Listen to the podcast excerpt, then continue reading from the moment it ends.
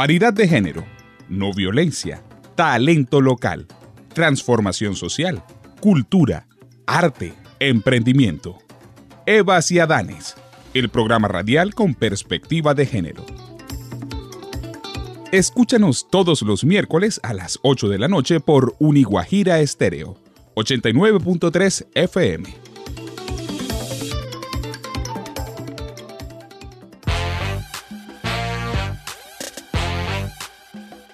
Aquí inicia Evas y Adanes, el programa radial con perspectiva de género, académica y social, espacio donde se promueve la igualdad y la no violencia. Les damos la más cordial bienvenida. El mes de septiembre en nuestro programa lo hemos dedicado a conversar sobre los derechos sexuales y reproductivos un tema que todavía sigue siendo tabú a pesar del reconocimiento a nivel internacional de, estos derechos como derechos humanos y sobre todo sabiendo la relevancia que estos tienen para dar cumplimiento a la Agenda 2030 de los Objetivos de Desarrollo del Milenio. Por eso desde Eva Ciudadanes hemos querido hacer una dedicación especial semana a semana a esta amplia temática que va desde todas las dimensiones, porque es que de hecho la dimensión sexual es una dimensión muy amplia del ser humano y a veces se tiende a reducir los temas de sexualidad a coito, cuando sabemos hoy en día que esto no es así, pero sobre todo cuando hay una gran necesidad de seguir haciendo pedagogía alrededor de este tema.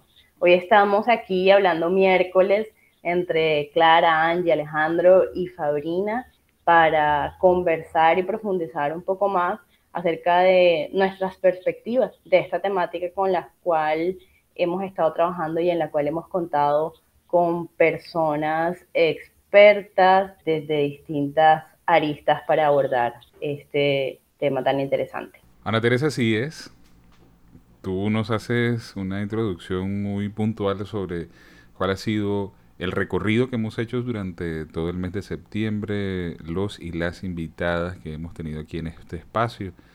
Yo aprovecho para decirles que estamos conectados y conectadas desde distintas partes de Colombia y el mundo para seguir en este ejercicio semanal para conversar sobre temas de actualidad con perspectiva de género. Saludo a mis compañeras de cabina, a Clara, a Angie, a Fabrina y por supuesto a Tiana Teresa.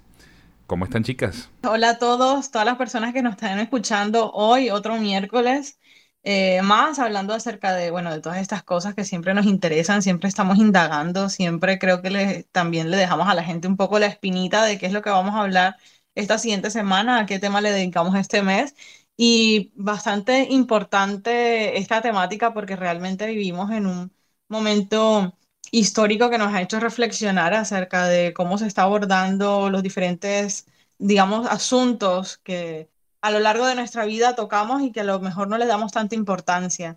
Sin duda la educación sexual es importantísima y nos hemos dado cuenta ahora en pandemia que el, el no reconocer y no entender bien cuáles son nuestros derechos sexuales también ha hecho que muchísimas mujeres estén en esta etapa de confinamiento en sus casas, incluso también siendo violentadas y no saber eh, hasta dónde pueden ellas llegar y qué cosas hacer, eh, hasta dónde un poco están los límites, el, hecho de saber de tener derecho de decir no, ahora no quiero, no me apetece.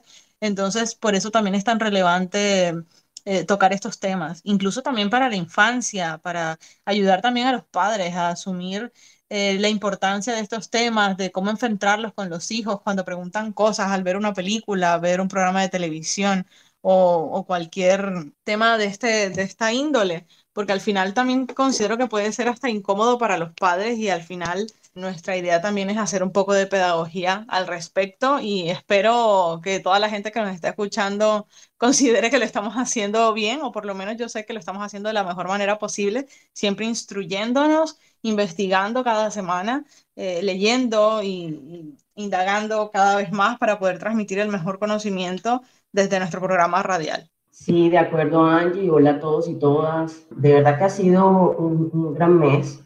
El tema que, que definimos para desarrollar en, en este mes es muy relevante, es muy importante y se hace necesario que, organizaciones como la nuestra y muchas organizaciones que también trabajan en esto sigamos promoviendo esa conciencia de que los derechos sexuales y reproductivos están, son, son derechos humanos, son derechos básicos y muchas personas no son conscientes de esto. Entonces yo creo que aquí aportamos un grano de arena y, como bien lo dice Angie, pues no somos los, las expertas, pero creo que hemos tenido unos invitados, invitadas de lujo este mes que nos han ayudado a abrir un poco o a ser más consciente sobre el significado de la sexualidad, de su importancia y algo que por lo menos yo he querido resaltar en, en, en, las emisiones anteriores,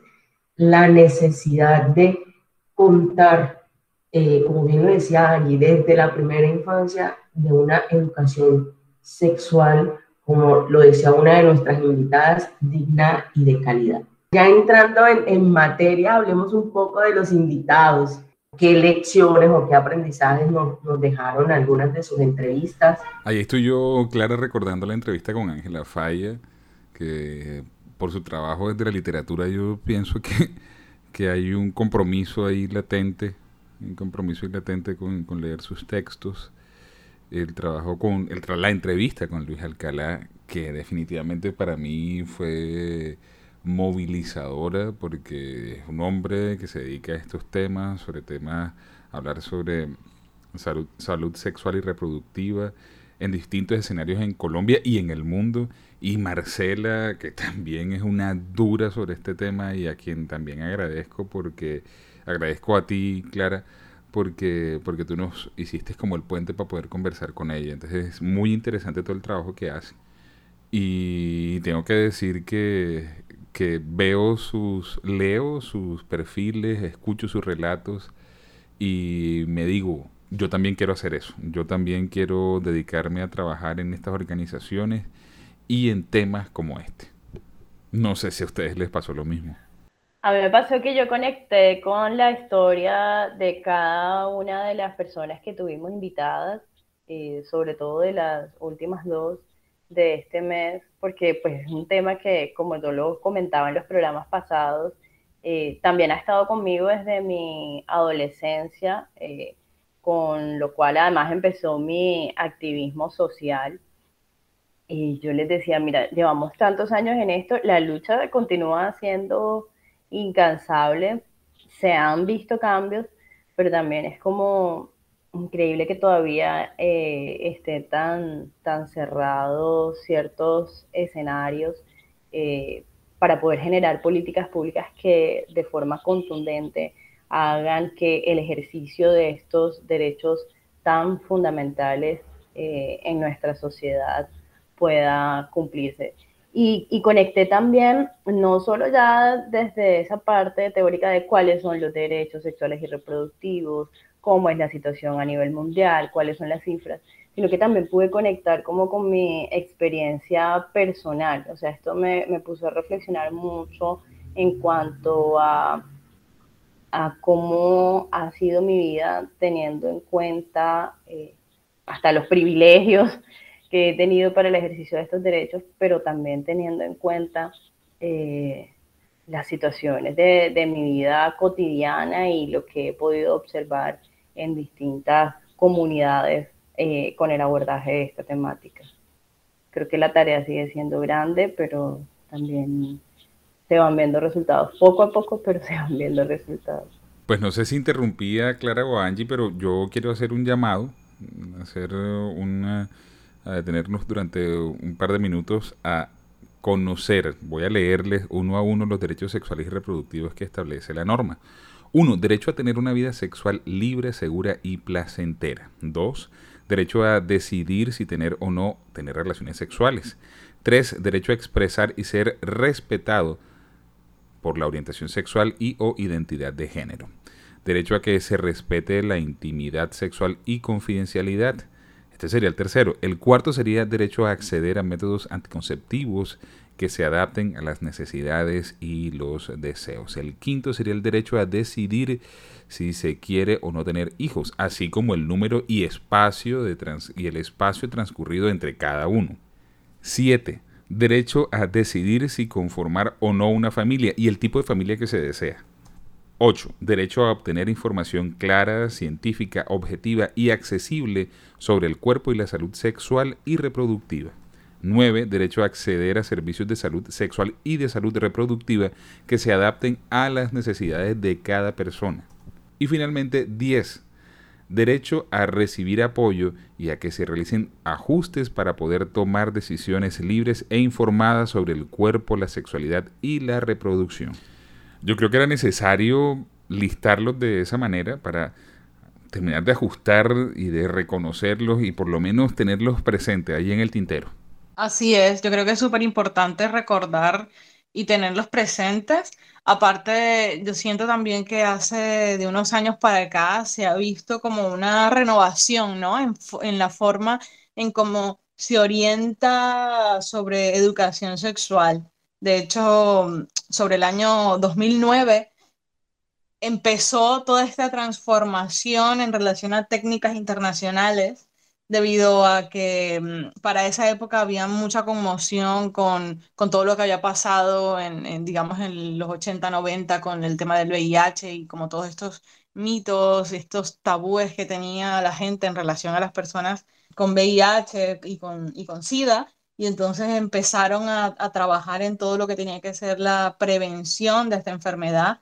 Que, y a partir de ahí empezó una especie de revolución en el 2009 acerca de cómo era que se estaba orientando en relación a la educación sexual desde los niños, los adolescentes, de hecho la gente ya adulta que está casada o que ya tiene vida sexual activa desde hace muchísimos años porque había demasiado desconocimiento, aunque la gente misma ya tuviese pues una vida sexual muchísimos años, gente incluso de 50, 60 años, con hijos y todo, que, que le preguntabas cosas que hoy día parecen como sencillas y que todo el mundo debería conocer y que, y que en realidad no, no, no tenían ni idea. También eh, se empezaron a cuestionar eh, temas como la ablación femenina y bueno, muchísimos otros asuntos de carácter, bueno, como impactantes, ¿no? Y que, y que a nivel internacional o por lo menos en el mundo occidental se ven un poco que no se entienden muy bien porque son como costumbres de,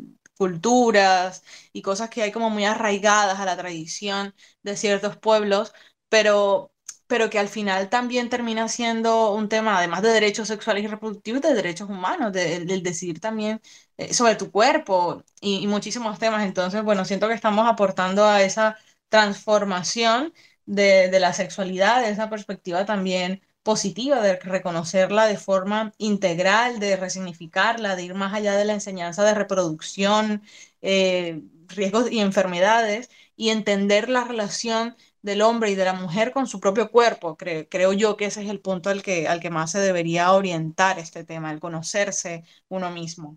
De acuerdo, Angie, y, y retomando también lo que decía Alejo, o sea, yo creo que parte fundamental de cualquier eh, goce efectivo de derecho es parte de la, del conocimiento. Entonces, y yo creo que, por ejemplo, retomando el tema de, de, lo que fueron nuestros invitados e invitadas, el primer programa que tuvimos con, con Melissa Vargas fue partir de eso, de, de qué realmente significa la sexualidad, más allá, digamos, de las limitaciones y los mitos que muchas veces, por ejemplo, desde el punto de vista religioso, se han dado a esto. Entonces me gustó mucho ese programa como, como introducción porque, porque fue como ese llamado eh, a despertar, a conocernos y a resignificar, digamos, ese concepto de sexualidad que, que algo que decía ella, la sexualidad es algo que nos atraviesa en todas las etapas de nuestra vida. Entonces debemos abrazarla y saber caminar con ella. Y así yo creo que cada uno de los invitados me fue dejando como algo muy importante. Pues de Ángela, les debo decir que compré, compré sus dos libros. Estoy leyendo Sexópolis y me parece fabuloso y no es un libro exclusivo para mujeres, así que sí quiero hacer como, como la propaganda de que, de que lo leamos. Yo creo que, que, que nos permite a las mujeres ser más conscientes y a los hombres de conocer más un poco ese pensamiento femenino alrededor de la sexualidad. Lo que quería decirte, Claria, es que quisiera que hagamos hasta un club de lectura de alguno de estos libros a propósito de que la temática nos ha dejado bastante conectadas y conectados. Y bueno, ya que estabas hablando de las invitaciones de nuestros dos primeros programas, el que tuvimos con Marcela y el que tuvimos con Ángela, a mí esos programas me dejaron pensando en la conexión conmigo, en que la revolución comienza en mí, en mi cuerpo, en mi casa, y haciendo un poquito alusión a la frase que nos compartía Ángela Falla, también la revolución comienza en la cama y, la invitación contundente es, que, es a que cambiemos la conversación. Una buena herramienta para cambiar la conversación y que a mí me encanta es la música. Así que quisiera que ahora nos demos tiempo para escuchar una canción de esas que nos invitan a, romper esquemas, que nos invitan a reflexionar y que hablan precisamente de eso, de, la revolución a través de cómo nos vivimos y cómo eh, es nuestra relación con nuestro cuerpo y cómo es visto nuestro cuerpo socialmente. Whose bodies are bodies, whose rights are rights. Cuerpo de quienes, de nosotras. Derechos de quienes, de nosotras. Decisiones de quienes, de nosotras. Cruda Cubensi, one more time, representing women and queer people choices. K-R-U-D-A,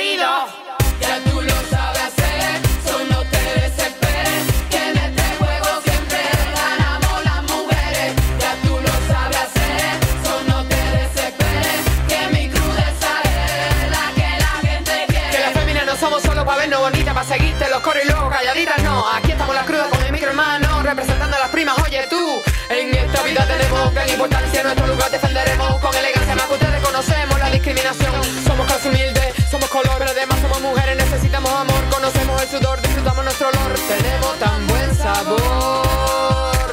No somos Mickey, ni Chiqui, ni Ricky. Criatura diferente pa' tu psiqui. No somos Mickey, ni Chiqui, ni Ricky. Criatura diferente pa' tu psiqui.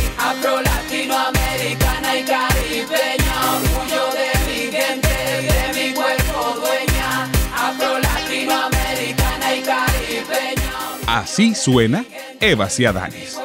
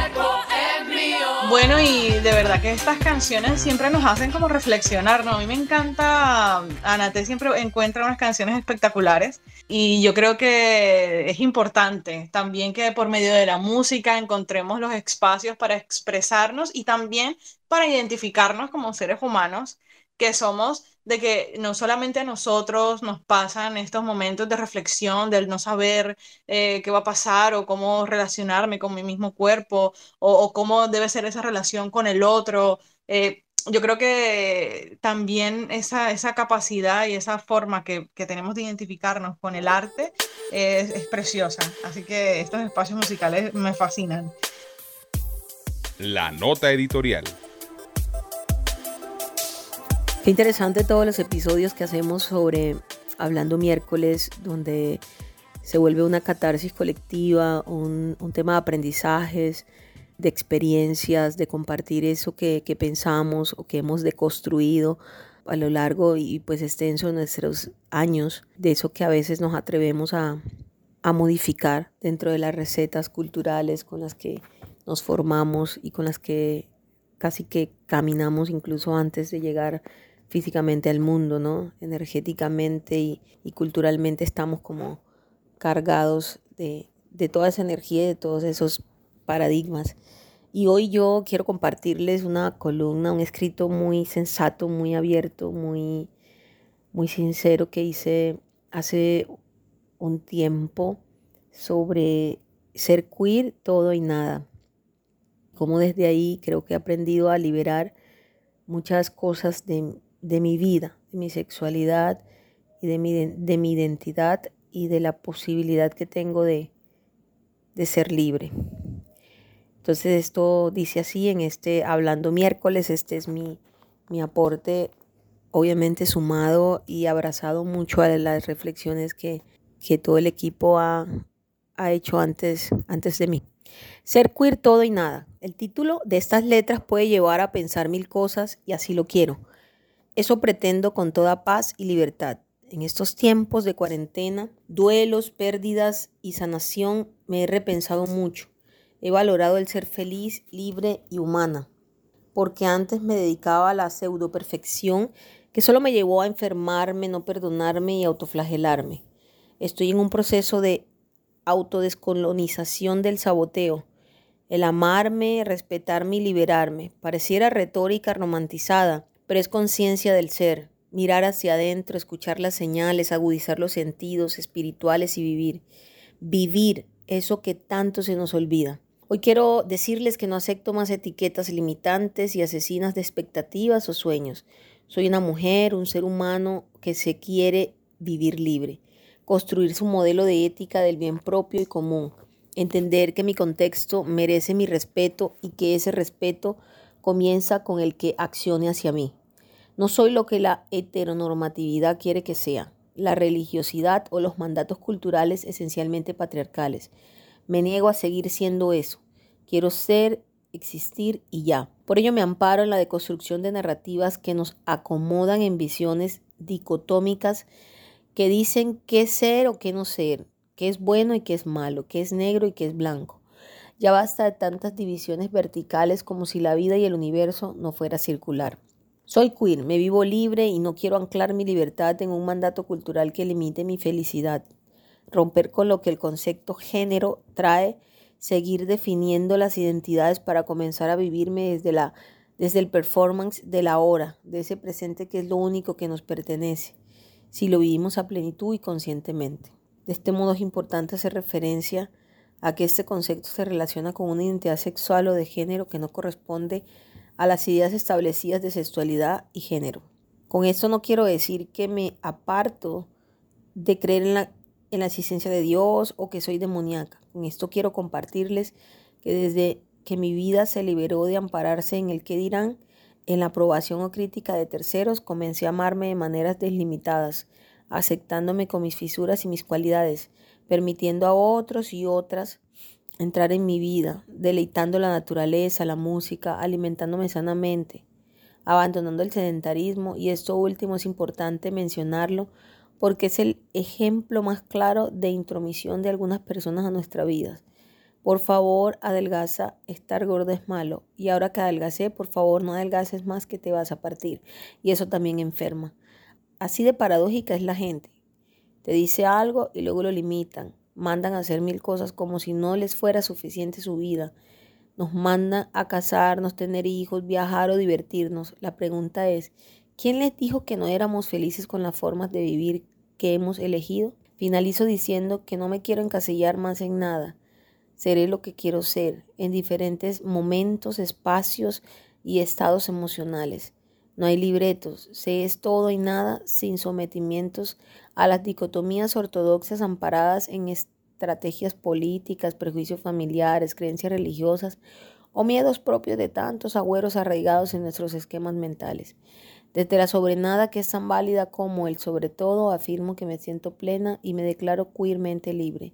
Sean felices, no tenemos la eternidad para lograrlo. Usted está en sintonía de Evas y Adanes, un programa radial con perspectiva de género. Ya habiendo hecho este, este recorrido por nuestros invitados, yo quiero que contemos un poco cómo ha sido nuestra experiencia frente al tema de, de, de los derechos sexuales y reproductivos. O sea, cómo fue nuestro acercamiento de pronto a todo este tema de, de, la sexualidad y, y, y, si realmente somos plenamente conscientes y plenamente estamos gozando o, o todavía estamos en ese camino. Y, y, aquí yo quiero retomar algo que decía Marcela Rueda, nuestra, nuestra última invitada. Sí, a lo mejor hoy estás y te sientes en un goce pleno o efectivo de este derecho, pero eso no quiere decir que ya acabó el trabajo. No sé, el día de mañana puede estar en una posición diferente. Entonces no es algo que se alcanza ya, sino que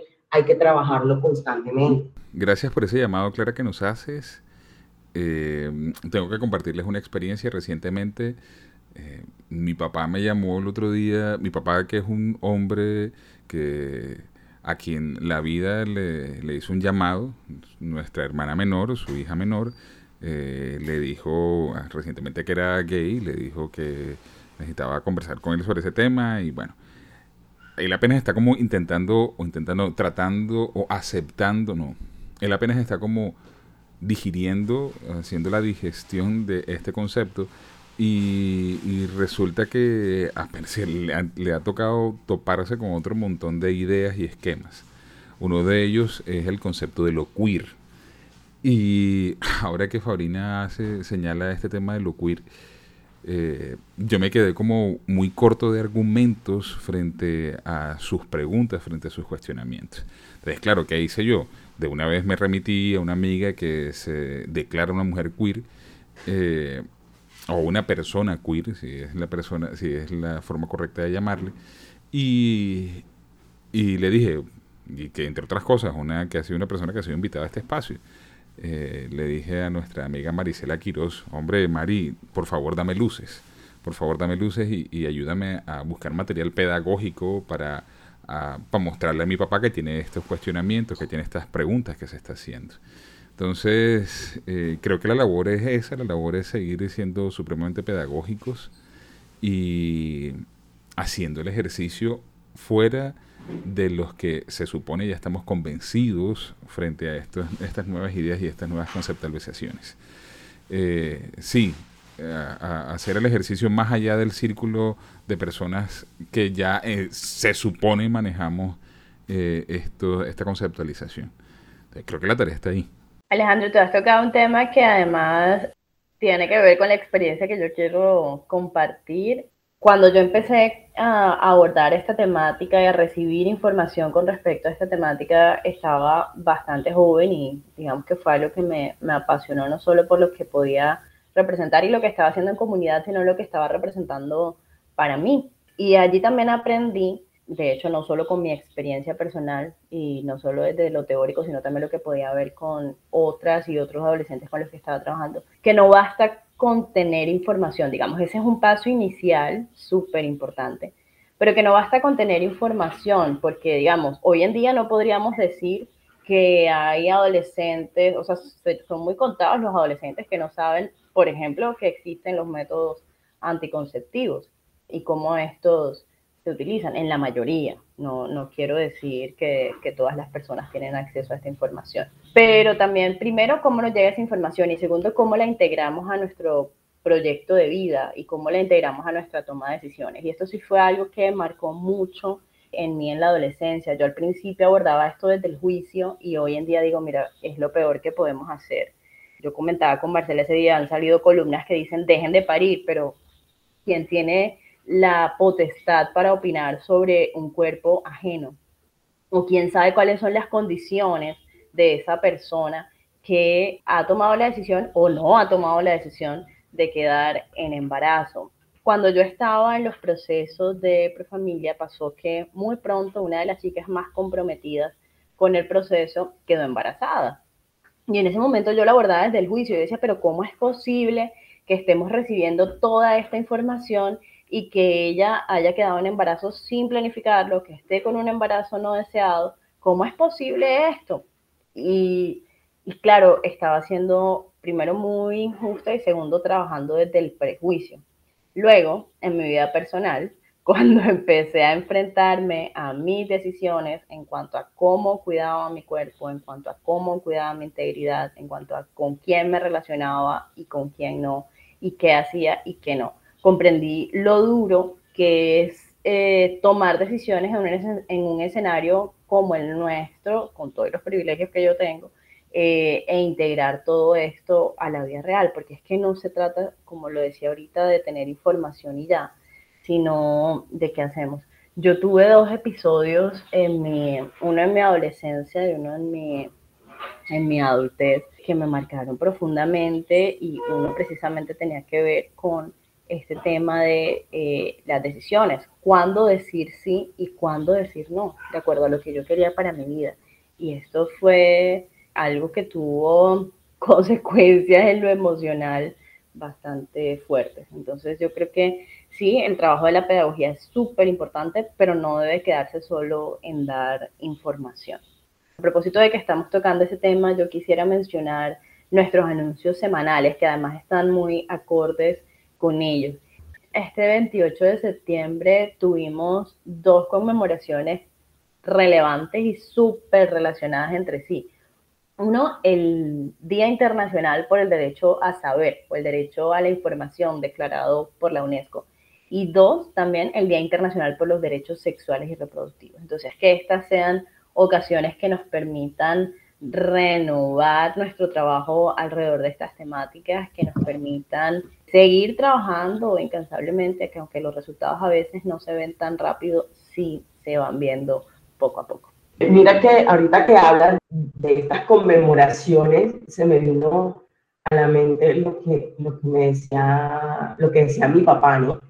Eh, cuando ya estaba como en, en, en la edad de, de gustarme una persona y todo, decía, cuidado me vas a salir con tu domingo 7 porque te olvidas de que tiene papá. Y es esa reflexión sobre las herramientas que tenemos como personas para hablar sobre la sexualidad, los tabús que existen y, lo que tú decías sobre cómo muchas veces hablamos haciendo estos juicios de valor. O sea, sé que mi papá lo, lo quería hacer de la mejor manera, o sea, esa era su forma de, de decirme como hay que cuidarse, hay que prevenirlo, pero seguramente no era, no era la mejor herramienta. Y por otro lado, mi mamá, eh, un poco más sensible, eh, me entregó un libro, que de pronto lo conocen, Juventud en Éxtasis, y yo creo que ese fue su mayor acercamiento al que yo pudiera tener conocimiento sobre la sexualidad. Y hoy día soy crítica por lo menos del libro, pues yo lo leí, leí sus dos partes, habla sobre la sexualidad, muy abordado también como pues desde la idealización de, de, del cuerpo del amor también. Y bueno, eh, de pronto, bueno, todos no lo saben, pues Marcela Rueda, que fue nuestra última invitada, pues nos conocimos en la universidad, somos, somos grandes amigas. Y yo creo que, que con ella, que, que ya desde en, en, esa época universitaria, ya ella venía y tenía un recorrido trabajando sobre, sobre el tema de derechos sexuales y reproductivos, realmente fue la que, la que dio apertura a que yo fuera un poco más consciente eh, de lo que implica el tema de derechos sexuales y reproductivos. Y, pues obviamente eh, cada experiencia me, me ha podido enseñar un poco más y, creo que sigo trabajando en eso y, y en desmitificar, en, en, romper todos esos paradigmas con, con los que crecimos eh, y que incluso, por ejemplo, eh, Marcela Vega de María de Venus nos, nos, decía el hecho de que fuera pecado, eh, de no tocarse, los conceptos que teníamos sobre la masturbación. Entonces yo creo que, que ahí sigue habiendo mucho trabajo por hacer. ¿Y qué tal si le damos paso a Angie, que ha estado como un poco calladita? Adelante, Angie para que tú seas la encargada de iniciar el cierre del programa. Sin duda el programa de hoy, como siempre, nosotros aquí dándolo todo, hablando, riéndonos acerca de nuestras anécdotas, nuestras miles de historias. Yo creo que a lo largo de mi vida, eh, si yo me pongo a pensar en retrospectiva acerca del tipo de educación sexual que me dieron, eh, siento un poco que ha sido muy nula y que al final con el Internet terminas eh, investigando, dándote cuenta de cosas, leyendo, y ha sido todo muy de manera autodidacta, porque si tienes eh, en general curiosidad o dudas o tal, tampoco a nivel personal como que no se encontraban esos espacios de conversación. Entonces, por eso es tan importante eh, este tipo de espacios que generamos con nuestro programa radial. Yo siempre eso lo destaco porque me parece que, que es de altísimo valor. Sin duda nos quedan también muchísimas más cosas por aprender. Estos son temas extensos, grandes, inmensos, que van para largo, que son de kilometraje extenso. Y, lo bueno es que como cada miércoles nos podemos encontrar aquí para hablar acerca de todo esto que nos atañe, que nos interesa, que nos genera curiosidad y para que todos nos escuchen y puedan participar también a través de las redes sociales comentando acerca de las preguntas que tengan también en el Box Box de cada semana. Bueno, yo quisiera despedirme además con una recomendación, ya que hemos hablado tanto de los medios, herramientas, educación, información. En estos días salió la última temporada de Sex Education, una serie que a mí me ha encantado. Y esta última temporada viene cargada de varias temáticas como las que hemos hablado hoy. Yo creo que, bueno, ustedes ya, Alejandro ya la vio, Clara me imagino que también ya se la vio. Y yo creo que si estamos hablando de estos temas, ese es un impelable, como decimos acá. Así que ojalá que quienes nos escuchan tengan la oportunidad o se den la oportunidad de verla. Ha sido un gusto que podamos estar conversando sobre este tema este mes y lo que hay es lana por tejer. Entonces, seguro en otros escenarios seguiremos abordándolo. Gracias Angie, Clara, Fabrina, Ana Teresa por permitirnos entre todos este espacio para conversar y seguir este ejercicio de actualidad con perspectiva de género semana a semana. No, gracias a ustedes, de verdad. A mí me encantan estos espacios porque es una oportunidad para, para reflexionar. Y bueno, eh, con esto pues damos cierre a, este ciclo de septiembre y bueno, con muchas expectativas de, de, de qué tendremos en octubre. Hasta aquí, Eva Ciadanes, el programa radial con perspectiva de género académica y social. Nos escuchamos en una próxima emisión.